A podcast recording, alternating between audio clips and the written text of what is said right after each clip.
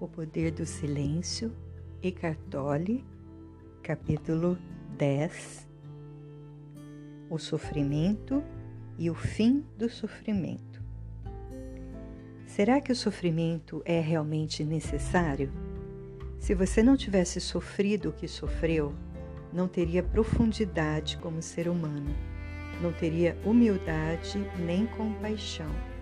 Não estaria lendo esse texto agora o sofrimento rompe a casca do ego, do eu autocentrado, e promove uma abertura até atingir um ponto em que cumpriu sua função. O sofrimento é necessário até que você se dê conta de que ele é desnecessário. A infelicidade precisa de um eu construído pela mente, um eu com uma história e uma identidade. Precisa do tempo, passado e futuro. Quando você elimina o tempo da sua infelicidade, o que sobra? A situação daquele momento. Pode ser uma sensação de peso, agitação, aperto no peito, raiva ou até enjoo. Isso não é infelicidade nem um problema pessoal. Não há nada de pessoal no sofrimento humano. Trata-se apenas de uma forte pressão ou uma grande energia que você sente em alguma parte do corpo. Se você concentra sua atenção nessa energia, a sensação não se transforma em pensamento e assim não reativa o eu infeliz.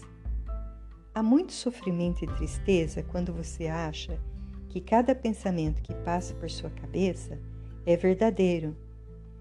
Não são as situações que causam infelicidade, são os pensamentos a respeito das situações que deixam você infeliz. As interpretações que você faz, as histórias que conta para si mesmo é que deixam você infeliz.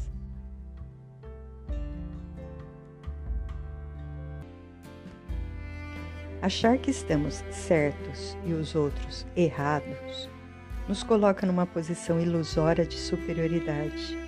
E com isso fortalecemos nossa noção do eu.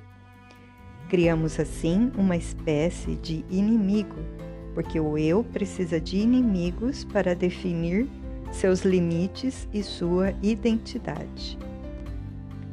Julgar, julgar alguém ou algum fato é criar sofrimento para si mesmo. Somos capazes de criar todos os tipos de sofrimento para nós mesmos, mas não percebemos isso porque, de certa forma, esses sofrimentos satisfazem o ego. O eu autocentrado se sente mais confortável no conflito. Como a vida seria mais simples sem essas histórias que o pensamento cria? Rotular uma coisa como ruim provoca uma tensão emocional. Se você deixar que as coisas existam sem classificá-las, passa a dispor de um enorme poder. Você pode aprender a reconhecer todas essas formas de sofrimento na hora em que ocorrem e dizer para si mesmo: Estou criando um sofrimento para mim. Se você tem um hábito de criar sofrimento para si mesmo, deve estar criando também para os outros. É impossível estar ao mesmo tempo consciente no agora e criando sofrimento para si mesmo. Um diálogo. Aceite o que é. Não posso, eu me sinto agitado e irritado por causa disso. Então, aceite o que é. Aceitar que estou agitado e irritado? Aceitar que não consigo aceitar? Isso mesmo. Aceite a sua não aceitação. Entregue-se à sua não entrega e veja o que acontece. A dor física crônica é um dos mestres mais duros que se pode ter. Ela nos ensina que a resistência é inútil. quando você sofre conscientemente, quando aceita a dor física, ela anula o eu, ela anula o ego, pois o ego é formado sobretudo por resistência. O mesmo ocorre com uma grande deficiência física. Ao se entregar aquilo que parecia negar a existência de qualquer dimensão transcendental, torna-se uma abertura para essa dimensão.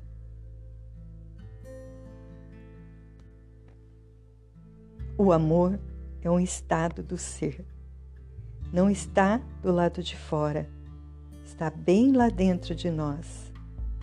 Não temos como perdê-lo e ele não consegue nos deixar. Eckhart Tolle